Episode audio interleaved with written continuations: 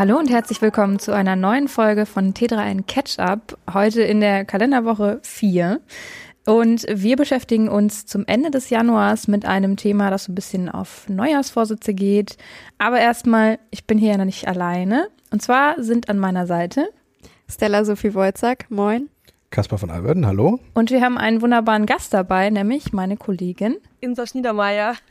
Insa unterstützt uns heute ein bisschen, weil sie tatsächlich mit unserem Deep Dive selber so ein kleines Experiment gestartet hat.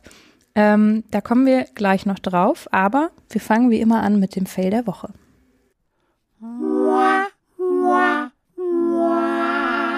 Der Fail der Woche.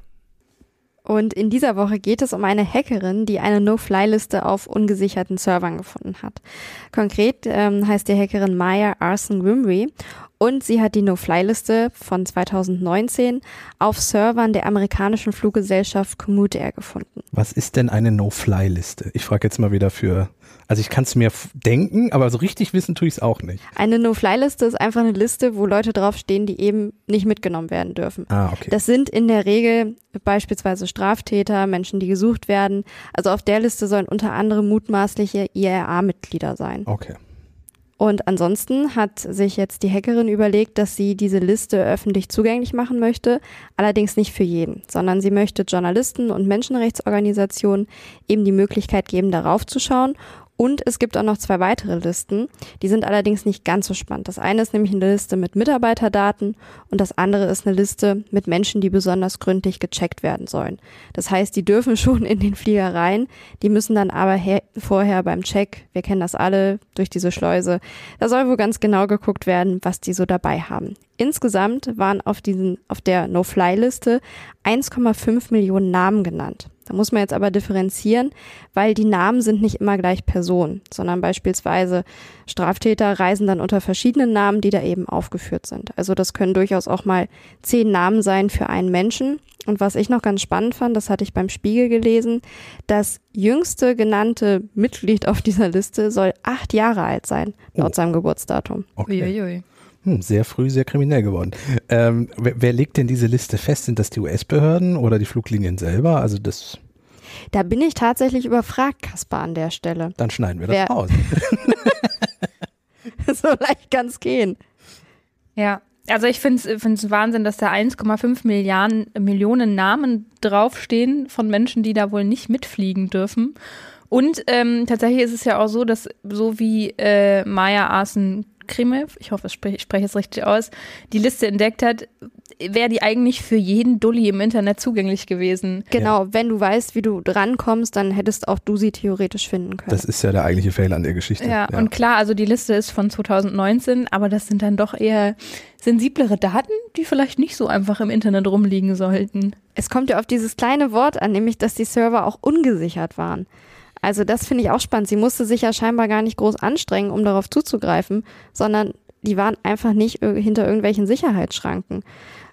Ja, Ich, ich glaube, dass diese Geschichte noch einige ähm, ärgerliche Nachrichten an Commute Air nach sich ziehen wird, dass da auch ähm, das Unternehmen tatsächlich sehr, sehr schnell darauf reagieren wird.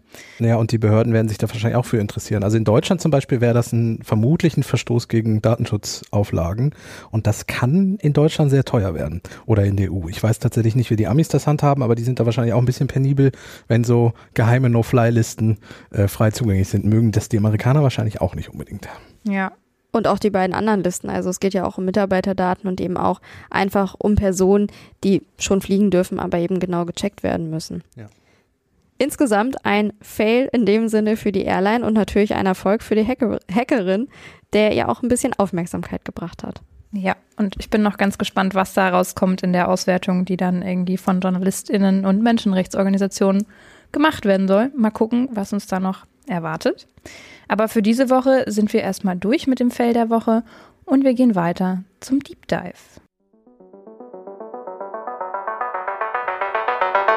Der Deep Dive. So, wie schon anfangs erwähnt, der Januar geht dem Ende zu. Wir sind vielleicht mit dem einen oder anderen guten Vorsatz ins Jahr gestartet. Äh, 67 Prozent der Deutschen haben sich laut einer Forsa-Umfrage übrigens vorgenommen, weniger Stress im 2023 zu haben. Mal gucken, wie gut das so klappt. Und es gibt natürlich einige digitale Helferchen, die uns dabei unterstützen wollen, unseren Stress zu reduzieren, mal so ein bisschen auf den Körper zu achten, zu gucken, hm, wo könnte ich vielleicht noch was optimieren. Zum Beispiel Tracker, also kleine Wearables. Ähm, und um die geht es heute. Wir haben nämlich mal einen ganz spannenden Bericht von Insa auch schon auf der Seite und jetzt erzählt sie uns noch ein bisschen drüber, wie so ein Tracking-Gadget ihren Alltag verändert und ähm, was so ihre Erfahrungen damit sind. Genau, magst du einmal kurz erzählen, was du getestet hast und äh, wie lange und so? Ja, super gerne. Ich habe den Ura-Ring getestet. Das ist ein Tracking-Ring äh, von einer Firma aus Finnland. Kennt man vielleicht, gibt es in verschiedenen Farben und äh, man trägt den Ring entweder am Zeigefinger, Mittelfinger oder Ringfinger. Und ähm, der trackt quasi alles Mögliche von Ruhepuls über Kalorienverbrauch, Schritte etc. Und ich habe mir den im Anfang November gekauft und ähm, genau, trage ihn seitdem quasi ständig, also nur mit kurzen äh, Pausen, wo ich dusche oder abspüle oder so. Äh, die Batterie hält Gott sei Dank auch relativ gut. Ähm, ja, und seitdem ähm, habe ich auf jeden Fall mehr über mich und meinen Körper gelernt. Ähm, insbesondere fand ich ganz interessant, warum ich mir den Ring auch gekauft habe, ähm, wie mein Schlaf ist. Also ich wollte gerne mehr über meine Schlafgewohnheiten erfahren. Ähm, genau, deswegen habe ich mich für den Ura-Ring entschieden. Ich mag auch einfach, ähm, wie der Ring aussieht. Also das war für mich auch ein entscheidender Faktor, so ein bisschen, weil man trägt das ja dann auch im Alltag ständig. Und ähm, ich habe zum Beispiel auch eine Garmin Smartwatch, um meine Läufe zu tracken, aber die würde ich, die trage ich halt nur zum Laufen, weil die sieht einfach aus wie eine Sportuhr. Also Okay, also der Ring hatte auch einen optischen Anteil, aber du hast gerade gesagt, es geht gerade um Schlafen. Was genau zeichnet denn der Ring auf, wenn du ihn jetzt nachts trägst? Ähm, man sieht seine Schlafstatistik und sieht da zum Beispiel, wie lang die äh, Tiefschlafphasen waren, wie lange man insgesamt geschlafen hat. Ähm, man sieht äh, REM-Schlafphasen, also diese Rapid Eye Movement Schlafphasen, in denen man träumt ähm, genau, wie oft man wach war und man kriegt am Ende des Tages oder besser gesagt am Ende der Nacht einen äh, Sleep Score ausgeworfen. Ähm, zum Beispiel heute war mein, Schlie mein Sleep Score. heute war mein Sleep Score bei 74. Das ist gut. Ähm, 100 ist das Maximum. Ich liege normalerweise so bei 80. Ähm, weiß aber auch von anderen, dass es auch besser geht natürlich, aber es geht auch schlechter. Also ja. Mich würde der, der psychologische Effekt so ein bisschen interessieren. Also wenn du jetzt abend, äh, morgens dann siehst, wie du geschlafen hast, bringt dir das was? Oder beziehungsweise änderst du dann Dinge den Tag über, wenn du weißt, du hast zum Beispiel äh, oder überlegst du, warum du nicht gut geschlafen hast? Also macht das was mit dir, ist meine eigentliche Frage. Ja, hundertprozentig. Ähm, da ist auch das Interessante, dass es quasi wie so eine Art Verstärker wirken kann. Also das würde ich fast sagen, ist ein negativer Faktor, weil wenn ich jetzt aufwache und weiß, ich hatte nicht so die beste Nacht zum Beispiel und dann sehe ich das auch noch schwarz auf weiß in der App, dann ist es quasi echt wie so ein doppelter Schlag ins Gesicht und man fühlt sich irgendwie noch schlechter. Also es ist so ein bisschen wie so eine self-fulfilling prophecy. Andererseits, wenn ich weiß, ich habe jetzt zum Beispiel eine gute Nacht gehabt und der Readiness-Score, der einem ausgeworfen wird, ist sehr hoch, dann fühlt man sich direkt noch besser.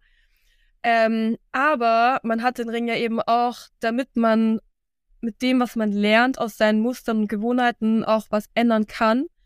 Ähm, der Ring hat mir zum Beispiel gesagt, nach drei Monaten Nutzung, wann so meine optimale Schlafenszeit ist. Ähm, das hat er danach berechnet von wann meine besten Nächte waren. Und dann sagt er eben so zwischen, aktuell ist es bei mir zwischen elf und zwölf, also quasi kurz vor Mitternacht, ähm, ist für mich der optimale Schlafenszeitpunkt. Und das zum Beispiel fand ich super interessant, ähm, und was ich tatsächlich auch ernsthaft überlege gerade ist, ähm, meinen Kaffeekonsum einzuschränken, was ich sehr bitter finde, weil ich sehr, sehr gerne Kaffee trinke. Also das ist ja auch ähm, kritischer Punkt. Es gab da eine Recherche vom NDR. Elli, die hattest du dir genauer angeschaut? Ja, man muss dazu sagen, in dieser Recherche ging es um äh, Fitnessuhren und Armbänder. Also da ist jetzt noch kein Ring mit drin gewesen, weil die auch schon aus dem letzten Jahr war eben. Da gab es diese Ringe schon, aber ähm, Insa hat jetzt, glaube ich, auch die dritte Generation, glaube ich, getestet von dem Ring. Ja. Genau, aber wie gesagt, der NDR hat sich erstmal nur Uhren und Armbänder angeschaut. Ähm, und da war eben das Ergebnis, die Sauerstoffmessungen sind eher ungenau, Pulsmessung funktioniert dagegen gut. Und ähm, beim Schlaf ist es so, da kann zwar gemessen werden, wann und wie lange tatsächlich eben geschlafen wurde. Ähm, die Schlaftiefe ist dann aber eher ein heikles Thema. Ähm, und der NDR schreibt dazu, Untersuchungen zeigen, dass die im Schlaflabor gemessenen Schlafstadien und die per Smartwatch ermittelten Schlafstadien nicht übereinstimmen. Aber ähm, also das ist ein super spannendes Thema. Prozentuale Werte, wie sie eine Smartwatch für die Schlafqualität anzeigen, gibt es in der Schlafmedizin gar nicht. Ähm, also das ist was, was die Her Her Hersteller sich einfach überlegt haben, damit man es besser einschätzen kann. Ähm, und das ist es eben, du hast ja auch schon erwähnt, so man, wenn man morgens aufwacht und der Ring sagt einem, naja, hast halt scheiße geschlafen und man weiß es eigentlich schon, dann ist es nochmal so ein bisschen so, das jetzt nochmal zu hören. Und da hat der NDR eben tatsächlich auch ähm, was dazu geschrieben, bei Menschen mit Ein- oder Durchschlafproblemen können die Tracker zudem den gleichen schädlichen Effekt auf die Psyche haben, wie der Wecker neben dem Bett, der immer angestarrt wird. Also wenn man meint, oh, jetzt ist es halb vier und eigentlich muss ich in drei Stunden wieder aufstehen, uiuiui. Ähm, ähnlich kann das auch mit dem Tracking funktionieren. Aber es hat ja auch ein paar gute Faktoren. Und was bei diesem Ring zum Beispiel interessant ist, ist, dass der im Vergleich zu Apps, man kann ja auch über Apps seinen Schlaf tracken lassen, vermeintlich zumindest. Ähm, der Ring hat einfach den großen Vorteil, dass er schon mal auf der Haut aufliegt. Und so eine App, das Smartphone liegt dann im Bett oder neben dem Bett oder was auch immer. Ähm, da ist der Ring einfach mit hoher Wahrscheinlichkeit sehr viel genauer. Du hast jetzt gesagt, Insa, dass diese, dass dieser Sportuhren-Look auch ein Grund war, warum du dich mal für den Ring entschieden hast. Gibt es denn was, was dir beim Ring fehlt, was zum Beispiel eben deine Watch kann oder also wo ist, wo ist quasi nochmal der Unterschied zwischen so einer Uhr und dem, was der Ring jetzt kann? Ja, also wenn man jetzt wirklich nur seine Aktivitäten tracken möchte, dann würde ich den Ring, glaube ich, nicht empfehlen weil, also ich habe mich eben bewusst für eine Garmin Watch damals entschieden, weil ich viel laufen gehe. Und ähm, Läufe werden zwar erkannt, aber ich habe einfach bei Garmin in, in, Connection mit Strava ganz andere Auswertungsmöglichkeiten. Und ähm, beim Ura-Ring ist es zum Beispiel auch so, dass viele, also er erkennt automatisch viele Aktivitäten, Laufen zum Beispiel, Spazieren gehen und Fahrradfahren, aber wenn man jetzt da zum Beispiel ein Fitness-Workout oder Yoga oder sowas macht, dann erkennt er das halt nicht und das muss man immer manuell eingeben. Man kann den dann auch ein bisschen trainieren, aber genau, ich habe mich so relativ gut gecovert gefühlt, jetzt einfach schon mit meiner Garmin Experience und ähm, deswegen, das war jetzt für mich nicht der Hauptgrund, den Ring zu kaufen. Äh, also ich trage auch schon seit einigen Jahren Wearables. Ich liebe dieses Wort, weil ich jedes Mal dran hängen bleibe. ähm, ich habe jetzt schon verschiedene Smartwatch-Modelle durch, also einen Ring noch nicht. Äh, Im Moment bin ich auch wieder bei einem, bei einem Apfel am Handgelenk hängen geblieben. Ähm, und was mir da neulich aufgefallen ist, das ist ein Bereich, den wir jetzt auch noch gar nicht hatten. Ähm, ich gucke da im Moment sehr auf die sogenannte Cardio-Fitness. Also das ist das, was die Apple Watch ausspuckt. Ich weiß nicht, ob das andere Hersteller auch machen. Das ist insofern spannend, als dass ich da meine Fitness im Vergleich zu anderen Apple Watch-Trägern im gleichen Alter und gleichen Geschlecht sehe. Also einfach mal so einen Vergleich habe. Also ich messe mich nicht mit meinem besten Freund, der deutlich sportlicher als, ist, ich, als ich, sondern ich messe mich mit allen 35-jährigen männlichen Apple Watch-Trägern. Und dann kann man natürlich schon mal sehen, wo man fitnesstechnisch so liegt. Und die App äh, oder die, die, die Uhr versucht einen auch diesen Fitnesswert nach oben zu bringen und zu verbessern und zu motivieren, das hinzukriegen. Und das ist ein bisschen, was ich sehr spannend finde. Du kriegst auch Orden und so, also diese, diese ganze Gamification-Geschichte ist dabei. Ich weiß nicht, ob das der Ring auch hat. Äh, wenn du, wenn du fünfmal gut schläfst, dass du einen Orden kriegst, so nach dem Motto. Bei der Apple Watch ist es halt so. Ähm, und diese Gamification, das, das ist also nicht nur eine Messerei, sondern es ist auch ein Versuch, einen, einen so ein bisschen in die Richtung hinzudrängen, dass es besser wird oder für sich verbessert. Ja, auf jeden Fall. Also das ist ein super guter Punkt und das ist auch was, was ich ein bisschen vermisse. Ähm, dieses in Relation zu etwas setzen. Also ich mhm. habe zum Beispiel jetzt die ganzen Auswertungen und ähm, bei mir ist zum Beispiel mit dem Ruhepuls ähm, so eine Thematik, die ich auch in dem Artikel erwähnt habe, weil mein Ruhepuls ist irgendwie super niedrig. Also mein niedrigster Wert war 34. Oh, okay. Also genau, es ist einfach sehr niedrig und ähm, mir wird es aber gar nicht angezeigt, wie das zum Beispiel im Vergleich ist mit anderen mhm. Frauen meiner Altersgruppe zum Beispiel. Ähm, und ich weiß zum Beispiel auch gar nicht, ist, sollte ich jetzt damit mal zum Arzt gehen? Oder ist es einfach, weil ich so viel Cardio-Training mache und ist es einfach so? Also da zum Beispiel würde ich mir auch so ein bisschen mehr Tipps und Referenzen wünschen. Mhm.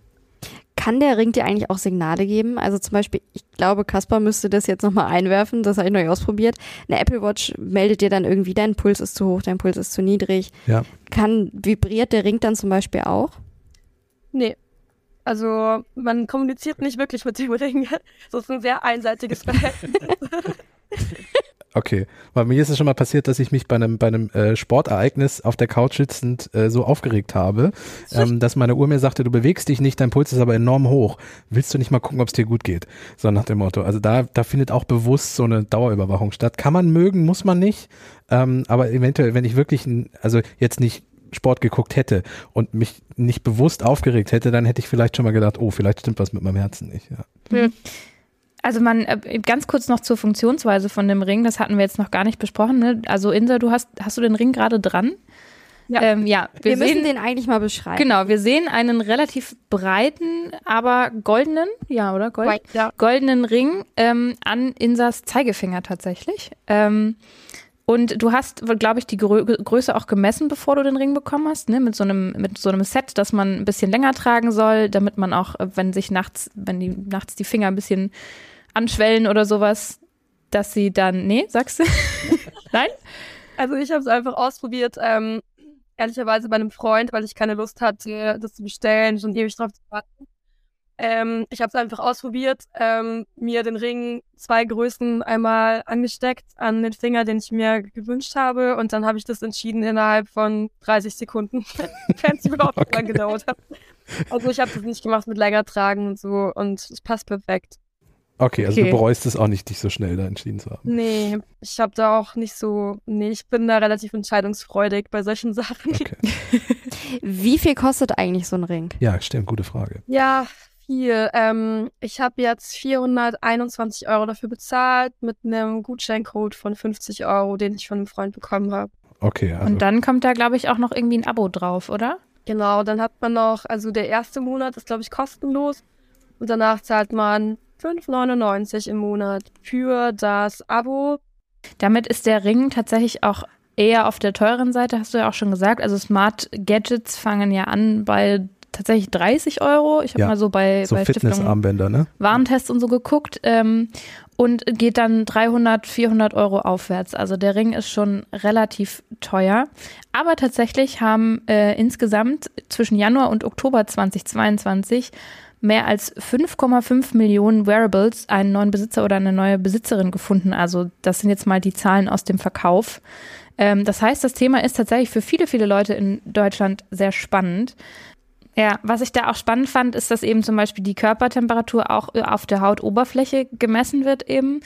Ähm, und grundsätzlich, man kennt das ja, wenn man Fieber hat oder so, misst man eher im Ohr mal, ähm, dann ist das Ganze genauer.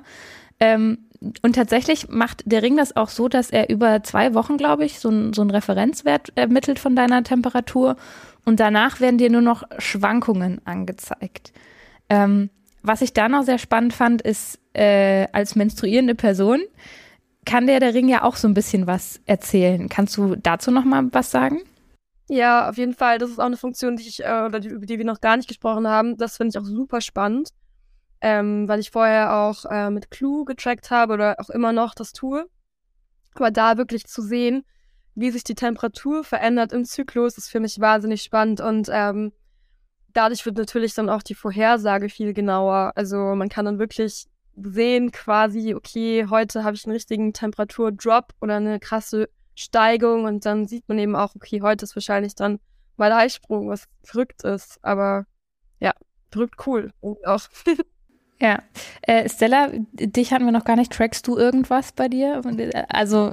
Trackst du irgendwas? Nee, tatsächlich ähm, track ich eigentlich gar nichts.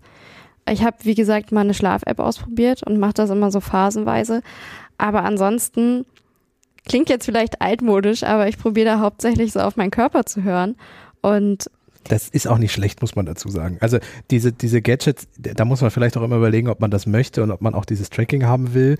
Also weil, weil Insa ja auch sagte, dass das unter Umständen auch eine negativ verstärkende Wirkung irgendwie hat. Und wenn jemand eh schon so anfällig ist, muss man gucken, ob man das will. Also muss jeder sich einmal bewusst entscheiden. Es hat natürlich Vor- und Nachteile.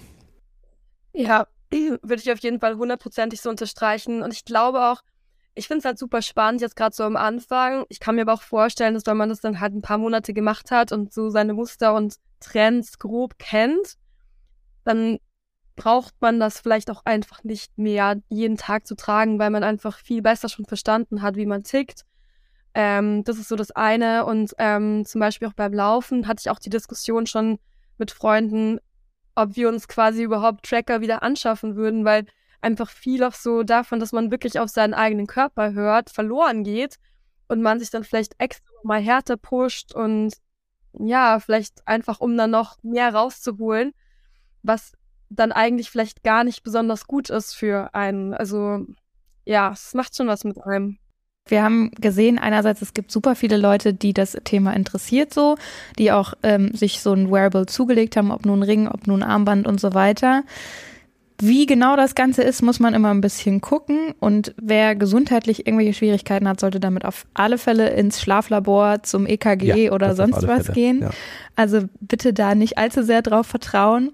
Aber es ist vielleicht eine ganz interessante äh, Möglichkeit, sich mal ein bisschen besser kennenzulernen und einfach auch darauf zu achten, was macht mein Körper so. Auch wenn man die Werte nicht für bare Münze nimmt, dass man einfach ein, ein Bewusstsein vielleicht entwickelt und ähm, so vielleicht auch ein bisschen für die Leute, die gerne Gadgets sich zu einem Neujahrsvorsatz zulegen, ähm, ein bisschen Spaß an der Sache findet. Werbung. Das Podcast Radio Detektor FM hat gerade zusammen mit Radio 1 vom RBB den Storytelling Podcast Teurer Wohnen gestartet. In sieben Episoden widmen sie sich dem Immobilien- und Wohnungsmarkt. Denn wohl jede und jeder von uns hat schon mal vergeblich nach einer bezahlbaren Wohnung gesucht. Anhand eines konkreten Beispiels aus Berlin zeigen sie, was überall in Deutschland falsch läuft und suchen auch nach Lösungen. Hört und abonniert doch Teurer Wohnen einfach in eurer Lieblingspodcast-App. Mehr Informationen findet ihr auf detektor.fm slash teurer-wohnen.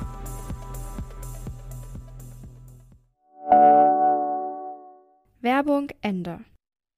Und ich glaube, damit würde ich sagen, kommen wir zum nächsten Punkt in unserer Sendung, nämlich dem Netzfundstück.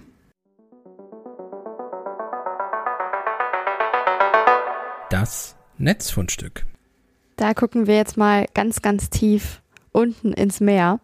Und zwar geht es um Unterseekabel, die man sich jetzt quasi anschauen kann. Also nicht wirklich, denn es geht um eine Simulation. Die funktioniert zum Beispiel auch auf dem eigenen PC. Da gibt's auch den Code so bei GitHub. Das Ganze stammt von einem Physiker und Datenwissenschaftler, der heißt Tyler Morgan Ball und hat die Simulation schon 2021 entwickelt, also vor zwei Jahren.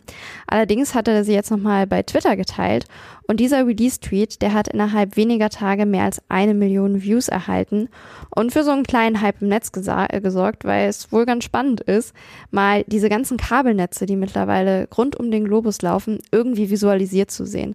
Also für mich ist das auch so, mir fällt es manchmal sehr schwer, mir das vorzustellen, dass da in diesen Meerestiefen überall Kabel liegen, wo die verlaufen, wie das überhaupt aussehen könnte.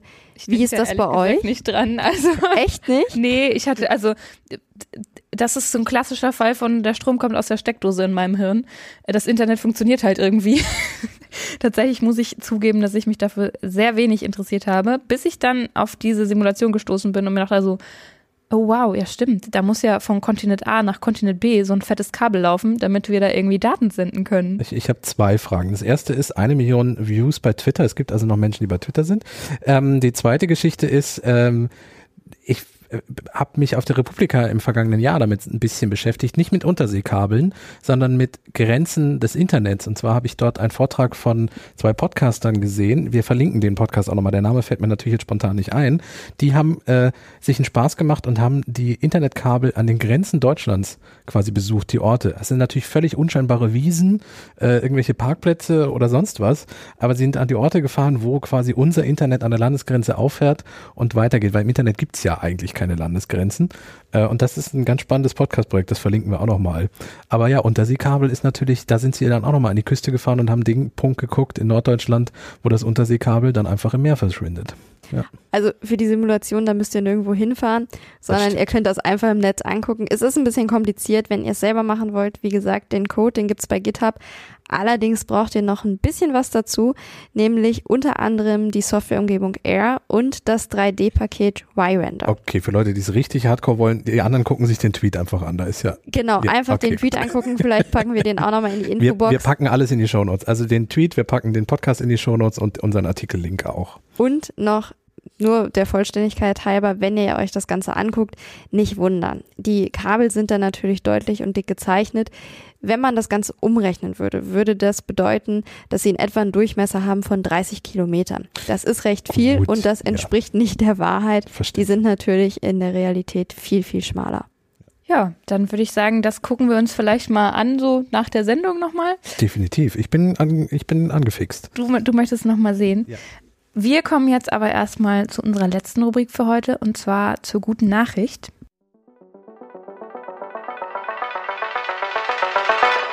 Die gute Nachricht. Es geht um das Thema Digitalisierung und da gibt's auch mal gute Nachrichten. Way. Zumindest aus Sicht der Krankenkassen. Denn laut dem Barmer Arzneimittelreport 2022 könnten in Deutschland jährlich 70.000 Todesfälle verhindert werden, und zwar mit Hilfe der Digitalisierung.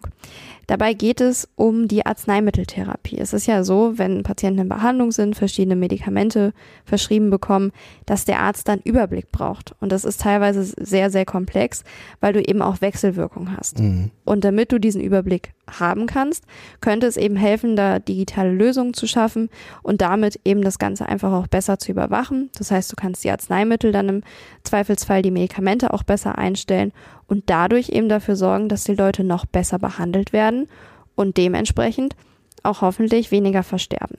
Da sind wir, das schlägt einen wunderbaren Bogen zu unserem Deep Dive. Ja, äh, weil wir da äh, an der Stelle sind. Ähm, ich habe in der Verwandtschaft äh, natürlich auch ein paar ältere Personen und die müssen regelmäßig Medikamente nehmen, weil sie chronische Erkrankungen haben oder ähnliche Dinge. Und inzwischen ähm, erinnern deren Wearables sie daran, äh, die Tabletten zu nehmen, was natürlich sehr cool ist, weil du, ich, ihr kennt doch bestimmt noch diese Tablettenschieber, Ja. wo Montag, Dienstag, Mittwoch und so. gibt's auch für Supplements. Genau, und das kannst du natürlich einfach vergessen unter Umständen und dann hast du Pech gehabt. Und wenn dich aber dein Handy daran erinnert oder deine Smartwatch, das hilft natürlich schon sehr. Und dann verstehe ich, dass dann vielleicht weniger Menschen sterben, weil sie einfach regelmäßig ihre Medikamente nehmen. Ja. Genau, In der man, Studie ging es jetzt aber eher nicht darum, dass dein, dass deine Smartwatch be beispielsweise klingelt und dich an die Tabletten erinnert. Das kommt natürlich zusätzlich dazu, sondern es ging wirklich mehr um die Medikation. Also, dass die Ärzte eben schauen können, wie wirkt Medikament 1, wie wirkt Medikament 2, welche Wechselwirkung. Allerdings natürlich, der Punkt kommt auch dazu. ja, also was man da, ich bin ja immer fürs Aber zuständig leider. was du man, hast dir die Rolle ausgesucht. Was man da dazu sagen muss. Also das Ganze bezieht sich, also dieser, dieser Report bezieht sich auf ein Pilotprojekt, das Projekt Adam, das die Barmer zusammen mit der Kassenärztlichen Vereinigung Westfalen-Lippe von 2017 bis 2021 erprobt hat.